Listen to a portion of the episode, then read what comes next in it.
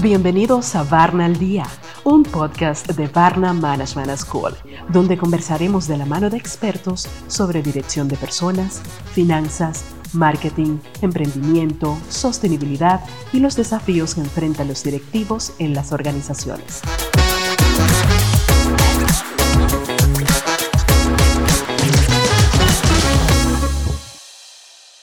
Bienvenidos a Varna al Día, Hoy nos acompaña el doctor Marcelo Barrios. Bienvenido. Marcelo es una de estas personas que necesita media hora de presentación, pero vamos a intentar hacerlo breve para aprovechar lo que de verdad nos interesa, que es sus opiniones alrededor de la empresa familiar. Marcelo es argentino, doctor en administración y especializado en gobierno de empresas familiares. Es profesor de economía en la Universidad de El Salvador, ha sido visiting scholar en la Universidad de Indiana y en Stanford, es profesor en SADE en Argentina y lo ha sido también en la Universidad Autónoma de Bucaramanga en Colombia y también en universidades de Ecuador, Chile, Honduras y, tantas otras de América Latina. Y estamos muy orgullosos que también sea un colaborador académico de Barna Management School. Además de su vida académica, también es consultor en distintas firmas de notorias de sectores muy diversos a lo largo de toda Latinoamérica y hoy está aquí para acompañarnos y conversarnos sobre las empresas familiares en la República Dominicana. Así que bienvenido de nuevo, ah, doctor. Me, me gustaría empezar por una pregunta dura, una pregunta directa que nos meta de lleno en la cuestión. Estamos en un mundo globalizado, con muy rápida transformación tecnológica y de creciente volatilidad. ¿Caben aquí todavía las empresas familiares? Muy bien, bueno, primero muchas gracias por, la presentación y por la invitación. Eh, retomo un poquito la pregunta. Si hay lugar todavía para las empresas familiares, eh, sí, no cabe la menor duda. Eh, el mundo en general y más Latinoamérica, el 80, 90 o más en cuanto a porcentaje del Producto Bruto es generado por empresas familiares y esto es algo histórico, digamos que seguramente se va a seguir repitiendo Quizás con este mundo globalizado y en este contexto en particular de la pandemia, bueno, quizás haya algún descenso de esos porcentajes porque hay muchas empresas familiares que no han podido o no van a poder sobrevivir, pero estoy seguro que continuará la importancia de, las empresas familiares en cuanto a la generación de Producto Bruto. Así que hay lugar para rato y creo que hay mucho para, para seguir apoyando y ayudando a las empresas familiares en toda Latinoamérica. Bueno, eso es una gran noticia para nuestra audiencia. Empezamos bien. A partir de aquí hay lugar, pero supongo que estas empresas sí se enfrentan a algunas amenazas notorias y igualmente tienen algunas fortalezas que las hacen atractivas y privilegiadas en ciertos aspectos de la vida económica del país. ¿Cuáles son estas amenazas y estas fortalezas? Bien, en cuanto a las fortalezas, comienzo por ahí. En cuanto a las fortalezas que tiene la empresa familiar, son muchas, pero voy a, voy a ir a una en particular, que es eh, la visión de largo plazo. Eh, en términos generales, los estudios empíricos muestran con claridad que la empresa familiar piensa más en el largo plazo, no tanto en el resultado, en el retorno de la inversión en el corto plazo, y eso creo que es un punto importante para pensar en la continuidad de las empresas familiares en Latinoamérica en relación a tu primera pregunta en el sentido de que no están viendo tanto el problema de hoy, eh, particularmente hablando de la pandemia, sino que tienen eh, la oportunidad de seguir pensando en largo plazo. Si no les va tan bien ahora, aguantan, ponen sus reservas, sus ahorros eh, y siguen adelante. Tienen una visión distinta, diferente, porque piensan en la continuidad, piensan, y cuando hablamos de empresas familiares estamos hablando de que hay una continuidad de una generación siguiente que va a continuar con esa empresa familiar. Entonces, esas son las fortalezas. ¿Y, esta fortaleza que dices, esta visión a largo plazo, puede ser debida a que no tienen la presión de los inversionistas que están pidiendo esos resultados y dividendos periódicos? Exacto. Eh, en parte es por los inversionistas. Ahora tomo un poco tu comentario que me parece muy interesante. Eh, yo siempre digo, así como es una fortaleza, a veces también se puede transformar en una debilidad. Al no tener esa presión, eso es parte de las amenazas, no tienen tanta profesionalización. Y esa falta de profesionalización los lleva a que eh, quizás no tengan la rigurosidad que tiene una empresa no familiar en cuanto a la gestión. O sea, le falta gestión, por más que piensa a largo plazo, y a veces eso es una amenaza. Por eso a veces me gusta, digamos, eh, recomendar a, todas, se podría decir, a todas las empresas familiares que son de capital privado, que son únicas familiares, que intenten abrir su mente, eh, principalmente pensando en la incorporación de un no familiar como accionista, como inversor. Eso les va a permitir eh, desarrollar una profesionalización, los va a exigir, los va a presionar.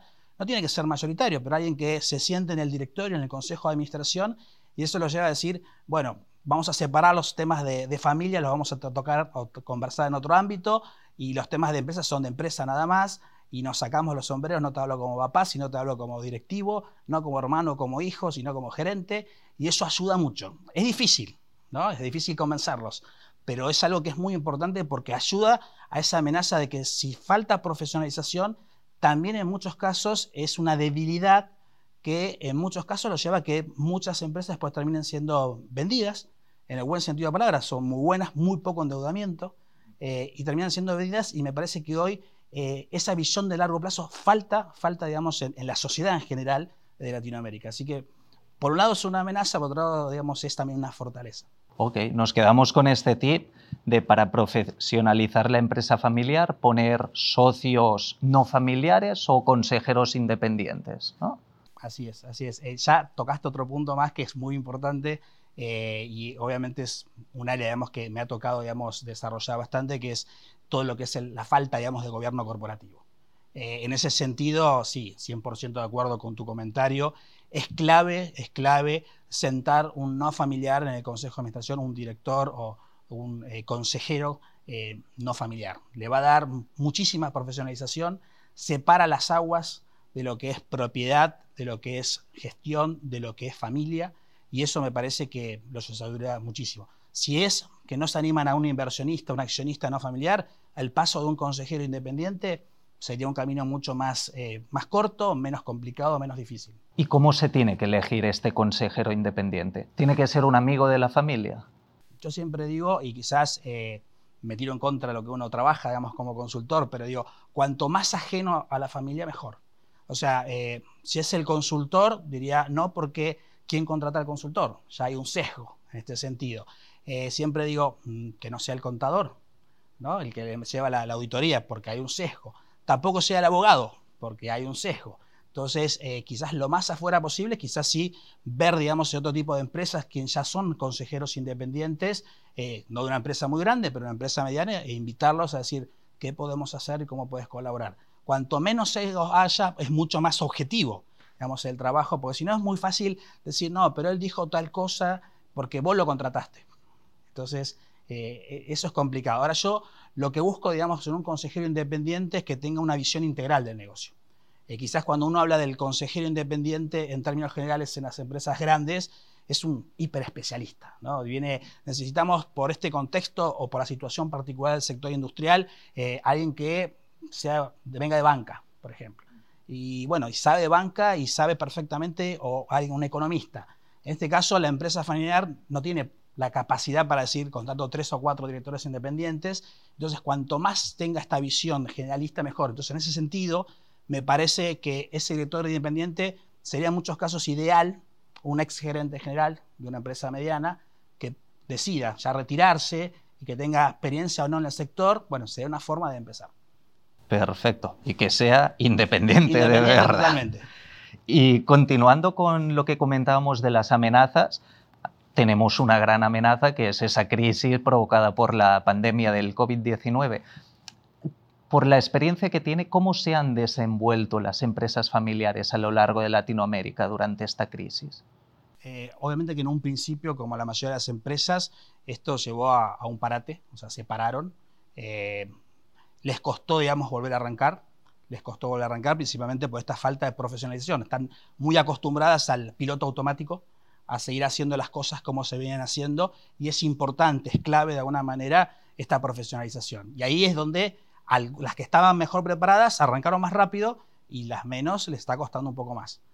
¿Y se puede decir que han aparecido algunas oportunidades en la crisis que favorezcan el perfil de la empresa familiar frente a perfiles más corporativos? Eh, tienen esta, resiliencia, digamos, y esta, esta visión de largo plazo. Pero no, puedo asegurarte, digas, bueno, surgió un perfil, digamos, que los diferencie y que les pueda dar una oportunidad. Eh, yo creo que, así como hablamos de oportunidad, también podemos ver el lado contrario. Eh, si muchas no se profesionalizan, va a haber seguramente una cantidad importante de fusiones o de adquisiciones de, empresas familiares. Y ahora ya hablando de un punto de vista más general, dejando de lado el COVID, ¿cuáles son los factores de éxito para una empresa familiar? ¿Hay alguna receta o por lo menos algunos ingredientes fundamentales? Bien, a ver, no puedo decir que haya un factor de éxito o decir con esto se van a salvar o van a tener continuidad porque me voy a equivocar. Yo siempre pienso y, creo con seguridad que la empresa familiar eh, es única. O sea, cada empresa familiar es única. Es muy difícil dar una receta de decir que esto se pueda generalizar y decir sirva para todos. Yo siempre digo, es un traje a medida, eh, lo cual hay que ser muy cuidadoso, digamos, con una opinión. Pero sí hay algunos eh, factores que son claves para tener en cuenta, digamos, este éxito de alguna manera. El primero es pensar que cuando hablamos de empresa familiar es una empresa que tiene continuidad tiene continuidad. Y en ese sentido, para mí es clave, es clave el funcionamiento, el funcionamiento de los órganos de gobierno. Eh, el funcionamiento de los órganos de gobierno, entendidos como la asamblea de accionistas, el consejo de administración o junta directiva, les va a dar un ámbito, un ámbito de trabajo donde se van a poder empezar a separar las cuestiones de propiedad, las cuestiones de empresa o de gestión y las cuestiones familiares porque comúnmente lo que uno encuentra, y estoy hablando no de un microemprendimiento o una pequeña empresa familiar, sino medianas, donde al no funcionar los órganos de gobierno lo que sucede es, se mezcla todo, se mezcla todo. Entonces nos juntamos primero fuera de los ámbitos normales o tradicionales de la empresa, nos juntamos en la casa de mamá, de papá, del tío, eh, pensando en Argentina vamos a comer nuestro asado, ¿no? o los ravioles, las pastas, y ahí se habla de todo. Entonces te hablo como dueño o accionista, te hablo como director de la empresa, te hablo como consejero, eh, como gerente general o te hablo como empleado, pero al mismo tiempo como papá, hijo, hermano o tío. Entonces, separar eso es un elemento clave. Porque entonces ahí sí estamos entendiendo cada uno de los distintos componentes.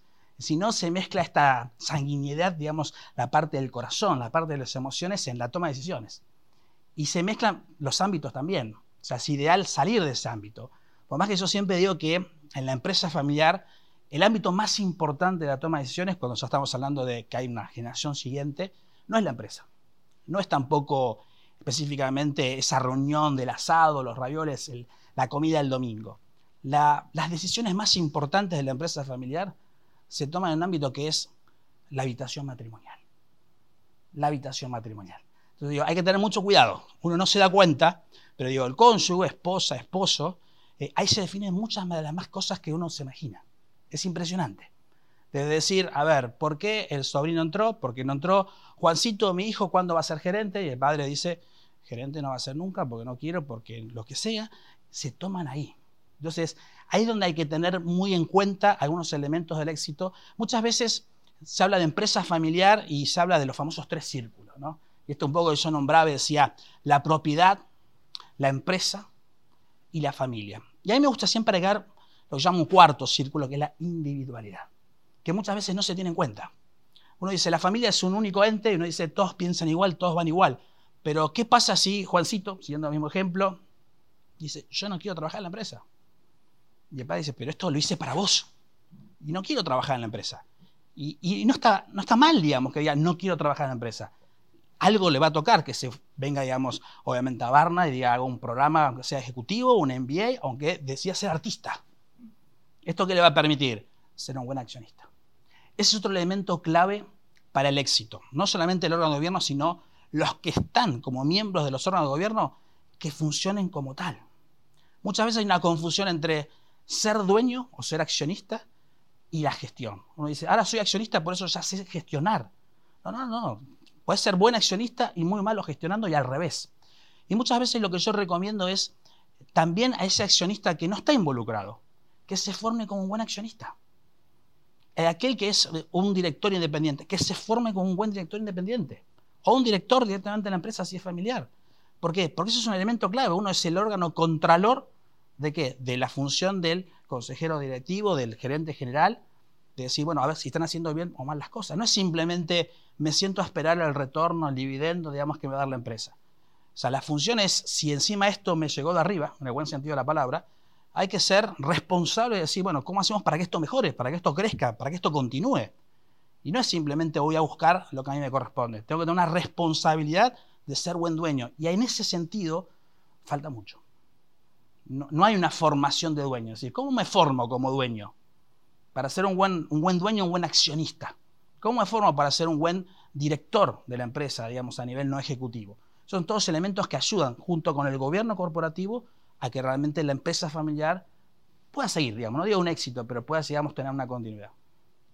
Y entonces, ya entrando en ese elemento individual que apuntaba, ¿cuáles son las características de un buen director de empresa familiar? ¿Tiene que ser también un buen padre, un buen hijo, o uno es capaz de ponerse y quitarse el sombrero de ahora soy eh, hijo, ahora soy director financiero, ahora... ¿Cómo funciona esto en el individuo? A ver, si tenemos los órganos de gobiernos adecuados, ahí sí vamos a encontrar con claridad que se separan las cosas. No es que uno va a poder obtener un 100%, porque obviamente eh, sigue siendo hijo, sigue siendo padre, sigue siendo hermano. Eh, y estamos generalizando, ¿no? Porque no es lo mismo hablar de, una empresa de primera y segunda generación cuando está mamá y papá y los hijos, que una empresa de hermanos o una empresa de primos. Eh, cambian las connotaciones, cambian las decisiones, cambian la forma de ser dueño. y eso también son elementos o perfiles importantes. Cuando hablamos de una primera generación, está el fundador, puede o no tener el cónyuge y a lo mejor tiene sus hijos chicos, eh, la segunda generación, es sencillo. ¿Quién toma las decisiones? ¿Quién es el dueño? Uno solo. Que a lo mejor en, esa sala o esa habitación matrimonial se toman algunas decisiones, pero es él. Ahora, cuando hablamos de una segunda generación, cambia totalmente. Ya estamos hablando de, ya no es esto es mío, estamos hablando esto es nuestro. Tenemos que, para que sea un éxito el perfil, tiene que ser un perfil de hermanos eh, que sepan compartir. Que sepan compartir. Esa es la palabra, compartir. Si hablamos de una tercera generación, ya de primos, que puede ser 10, 15 o 20, ya no hablamos si esto es nuestro, hablamos de estos nuestros, nuestros primos. Y ya no hablamos del compartir. El perfil que tiene que ser, tiene que ser un perfil que, que pueda pensar en el consenso. Que no quiere decir que siempre se haga lo que uno quiera, sino decir, tenemos que ponernos de acuerdo. Entonces ahí va cambiando el perfil, ya del gerente general, sea del director, digamos, eh, no ejecutivo, o sea de, del accionista. Del, del, yo soy el único dueño y tomo todas las decisiones, pasamos a, al compartir y del compartir al consenso. Si no, pareciera que todas las empresas familiares son lo mismo. Yo digo, no es lo mismo primera generación, segunda o tercera, van cambiando los contextos. Y hablando de pasar, ¿cuándo se tiene que pasar? ¿Cuándo se tiene que preparar un relieve? Entonces, esa sucesión se tiene que tener siempre planeada, se tiene que dar en un momento específico. ¿Cuándo es adecuado que alguien pase el mando a la siguiente generación?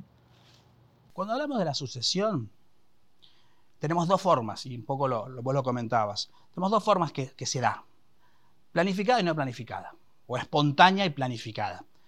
No quiero decir que una es mejor que la otra, porque a veces la, la espontánea que se da porque comúnmente ese miembro fundador o el que estaba, digamos, a cargo de la empresa da un paso al costado, por el motivo que sea. A veces también tiene sus aspectos positivos. Eh, obviamente es, un choque cultural muy importante, eh, tanto en la empresa como en la familia. De repente, un día para el otro, aparece otro gerente general y o dueño, y uno dice, eh, hay un cambio cultural, no se preparó la empresa para esto. Tampoco se preparó la familia. Y esto muchas veces uno no se da cuenta. Uno dice, está bien, ahora me hago cargo, hay que preparar a la familia. La familia no estaba preparada para que el hijo, o el tío, o el sobrino pase a ser ahora el gerente general de la empresa. En el caso de que esté claro que es el hijo, el primo o el sobrino. porque muchas veces ni siquiera se sabe quién va. Ese es otro problema. Cuando uno dice, no quiero. ¿no? El famoso, ahí aparece lo que es el mayorazgo. Uno dice, el más grande, el que primero nació, dice, te toca. Vos decís, ¿por qué te toca? ¿Por qué esa mochila tan pesada de ese mayorazgo? Y en esa asunción también aparece la otra figura, ¿no? En la planificada, que es el patriarcado o el matriarcado. que dice, no, yo de acá, como decimos por lo menos en Argentina, solamente me voy de la empresa con los pies para afuera. O sea, en el cajón, muerto. O sea, no me sacan de acá. Y eso también es problemático. Pues, todo tiene su pro y su contra. Yo no digo que haya un intermedio. La planificada uno puede predecir, puede armar, puede preparar, pero también la empresa se va preparando y va diciendo, va a venir esta persona a manejar esto. Me dice, no me gusta su estilo, no me gusta la forma de ser, a lo mejor está dentro de la empresa trabajando, peor a veces, a veces si viene de afuera. Yo siempre recomiendo, y esto es por experiencia propia de muchos años, que si la empresa familiar quiere esa continuidad y estamos hablando de la sucesión, eh, esos potenciales sucesores que sí o sí trabajen fuera de la empresa, sí o sí. Que aprendan a, tener un jefe, un gerente, un supervisor, alguien que le tenga que dar ser un reporte y no porque es el hijo de, ahora estás en la empresa. Lo cual es clave la forma en que el primer día que se acerca a la empresa, cómo se presenta. Es el hijo de, y ya con eso lo definiste. Entonces, eh, cada caso es particular, cada generación particular. Eh, uno habla, digamos, que el tiempo o el momento adecuado para pensar en el inicio de la sucesión, más o menos, y esto nuevamente no es que hay una, tabla, pero más o menos cuando si uno está pensando de que un directivo se debe retirar a más o menos 60, 65 años, eh, uno debería estar pensando en que más o menos en los 55 años debería pensar ese gerente general, decir, bueno, tengo que dar un paso al costado, ¿cómo empiezo a preparar todo esto? Pero hay un punto muy importante que me gustaría compartir, que es eh, cuidado a veces con confundir la sucesión desde la gestión con la sucesión en la propiedad. Porque muchas veces lo que pensamos es la sucesión desde la gestión. Y a lo mejor uno dice, toma, te paso el mando, pero la propiedad sigue siendo mía. Entonces mañana lo que no me gustó, afuera. Y se arma un problema enorme porque, ¿sabes qué? Te puse como gerente, ahora no te quiero como gerente y ya seguramente pierdo en la relación familiar la que sea. Entonces, sucesión literalmente es cuando hay un traspaso de la propiedad también. No confundir eso. No quiere decir que se tenga que hacer simultáneamente, pero cuidado con confundir. No es el paso del bastón en cuanto a la gestión, que es muy importante, sino también de la propiedad. Entonces, 50, 55 años es, es un número. Digamos, una idea, pero ¿Qué persona a los 55 años piensa decir, como gerente de una empresa, me estás diciendo que estoy viejo? Me estás diciendo que ya no sirvo más. Y sabemos que hay muchísimos directivos eh, de 65, 70, 70, y no es que solamente funcionan, son excelentes. Pero en algún momento también hay que pensarlo esto. Y ahí es donde yo vuelvo con el comentario del patriarcado matriarcado. Ahí uno dice, no me hables de este tema.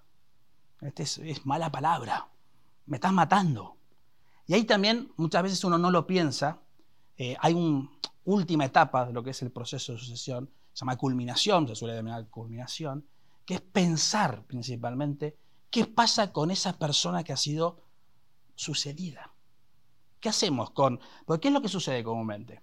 Esa persona, independientemente del tamaño que tiene la empresa, trabaja 24 por 7. O sea, su vida es la empresa.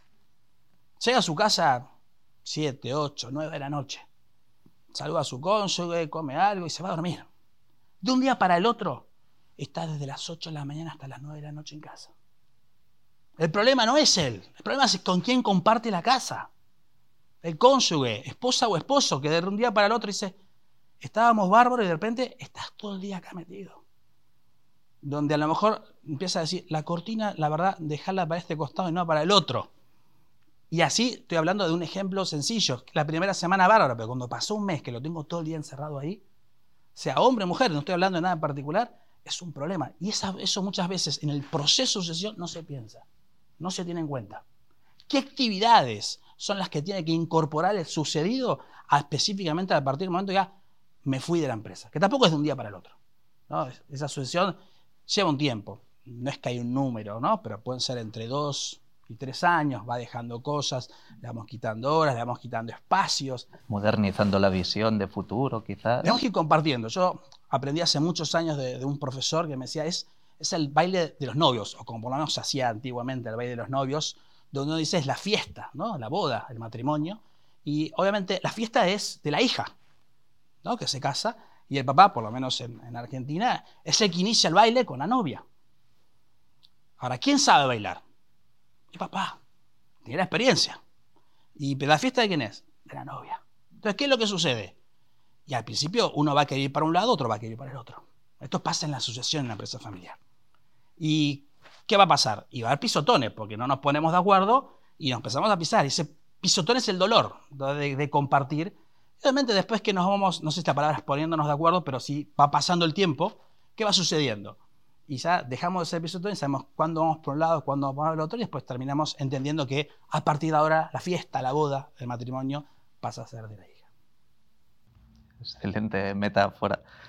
Ah, y por último, para ir acabando, me gustaría que se dirigiera ahora a los empresarios y directivos de empresas familiares de República Dominicana y les pudiera dar algún consejo, ya sea de la situación actual que estamos viviendo o de los retos que en general enfrentan sus empresas, cómo tienen que actuar, cómo tienen que desarrollar sus empresas para que sean beneficiosas tanto para la familia como para sus colaboradores y la sociedad en general.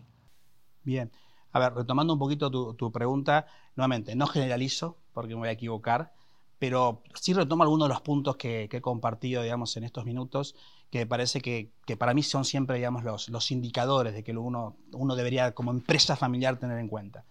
Para el, primer, el primer punto para mí tiene que ver específicamente con esto de profesionalizar. ¿no? Esto no es tener un título universitario. Profesional es profesionalizar es mejorar la gestión, ¿no? Eh, saber gestionar de una forma distinta o diferente. Eso es un elemento muy importante, no quedarnos en, bueno, esto es algo que se viene haciendo así y no mejoramos. Creo que en términos generales le falta mucha gestión a la empresa familiar, independientemente del tamaño. ¿eh? No estoy hablando del pequeño emprendimiento, sino también las medianas. Uno encuentra que las estructuras no son las adecuadas, todo lo que es políticas, normas, procedimientos tampoco son los adecuados. Profesionalizar. Segundo elemento, órganos de gobierno. Órganos de gobierno.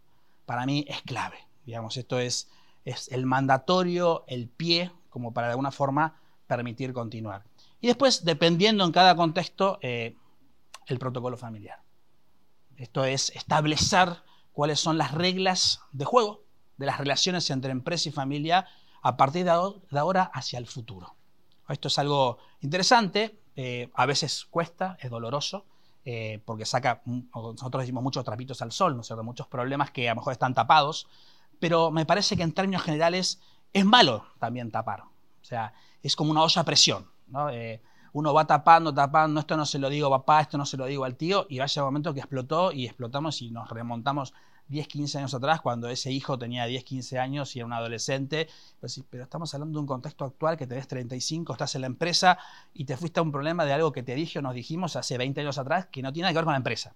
Entonces, cuidado con la olla presión. Por eso digo, hay que generar esos ámbitos también, se llama otro, otro, otra recomendación, otra reflexión, los ámbitos adecuados. Más allá del gobierno tradicional de empresa, establecer un órgano de gobierno de familia.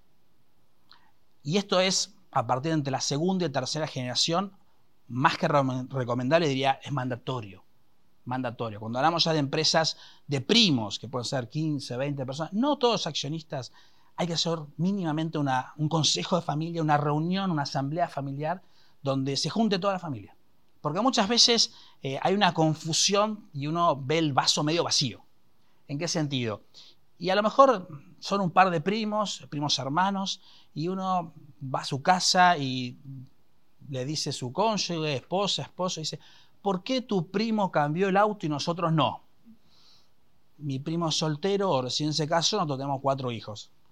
Y no, por más que retiremos lo que retiremos de dividendos y todos tenemos el trabajo como corresponde, de alguna manera, va a ser distinto. Entonces, entender también esas realidades, escuchar a todos. En una asamblea familiar deben participar hasta el bebé recién nacido. Es ir conociendo los valores que tiene la empresa por el cual existe. Y si hay un patriarca, una matriarca, mejor todavía, mejor todavía. Son todos elementos que ayudan y en esta profesionalización también es clave esto de separar los ámbitos. Entonces, reuniones de empresa, empresa, reuniones de familia, reuniones de familia. Marcelo, has dicho una palabra que a mí me gusta mucho, valores. Hablando de valores, ¿tienen estos que ser los mismos en la familia que en la empresa? Bien, muchas gracias, digamos, por, por, el comentario, la pregunta. Es, como decía, un disparador más de la cantidad de temas que uno puede y incluye lo que es el ámbito de la empresa familiar. Eh, muchas veces eh, lo que sucede es cuando una empresa me contacta, me dice, mm, no nos pasa nada, pero queremos ir preparándonos para el futuro, y yo digo, esto es un caso iceberg. O sea, en realidad, si uno rasca un poquito para abajo, la cantidad de temas que están tapados son enormes. Entonces la pregunta siempre es, ¿por dónde empezar? ¿No? Y muchas veces lo que me piden es, ¿qué hace un protocolo? Yo digo, hay un montón de cosas a hacer antes que el protocolo. Para mí los, los problemas de empresas familiares son más de gestión, gestión, gestión, que de familia. No digo que se anulan, pero sí se reducen. Ahora, siendo un poco a, tu pregunta, el tema más sencillo para empezar a trabajar, o por lo menos el que me gusta empezar a mí a trabajar, donde sé que va a generar la menor cantidad de ruido, es arrancar por los valores. Eh, muchas veces uno dice, pero eso ya lo tenemos claro. Pero muchas veces uno dice, ok, ¿y ese concepto, ese valor, qué significa? Y ahí ya empezamos a tener problemas. ¿Tienen que ser iguales? No, no tienen que ser iguales no tienen que ser iguales. Eh, va a haber algunos que obviamente van a coincidir y otros no, porque va a haber temas importantes, por ejemplo, para la familia que a lo mejor no tienen que ver con la empresa. Ejemplo, me pasa muchas veces en las asambleas de familia o en los consejos de familia, donde se establecen eh, distinto tipo o de ámbitos o de directamente fondos para el uso de la familia que no tienen nada que ver, por ejemplo, con la empresa. Eh, me ha pasado acá en Santo Domingo, una empresa, no vamos a nombrarla, eh, me ha pedido hasta un fondo de viajes. Dice, queremos establecer un fondo de viajes para que dos miembros de la familia, no una familia, digamos, tan grande, tengan la posibilidad de viajar todos los años con un determinado presupuesto. Quiero un fondo de salud, que tenga, digamos, un, fondo de salud para eh, una determinada medicina de Estados Unidos que lo puedan usar. Entonces digo, hay valores que tienen que ver específicamente con la familia y hay valores que tienen que ver con la empresa. Algunos deben coincidir, sí, pero no todo tiene que ver. Por eso, digamos, es importante esto de temas de empresa en la empresa, temas de familia en la familia. Esa sería un poco la conclusión, separar esos ámbitos. Eso va a ayudar mucho. Perfecto. Marcelo, nos quedamos con una serie de tips muy importantes y te agradecemos de todo corazón que has compartido estas ideas, estos pensamientos con nosotros. Seguro van a ser de mucha utilidad para los miembros de, nuestra red Barna y para los directivos de las empresas familiares de aquí de República Dominicana. Muchas gracias de nuevo, un placer y esperamos verte pronto. Muy bien, el gusto digamos, ha sido mío y muchas gracias nuevamente por la invitación, un placer. Síguenos en las redes sociales, arroba Barna Management School y conecta con nosotros.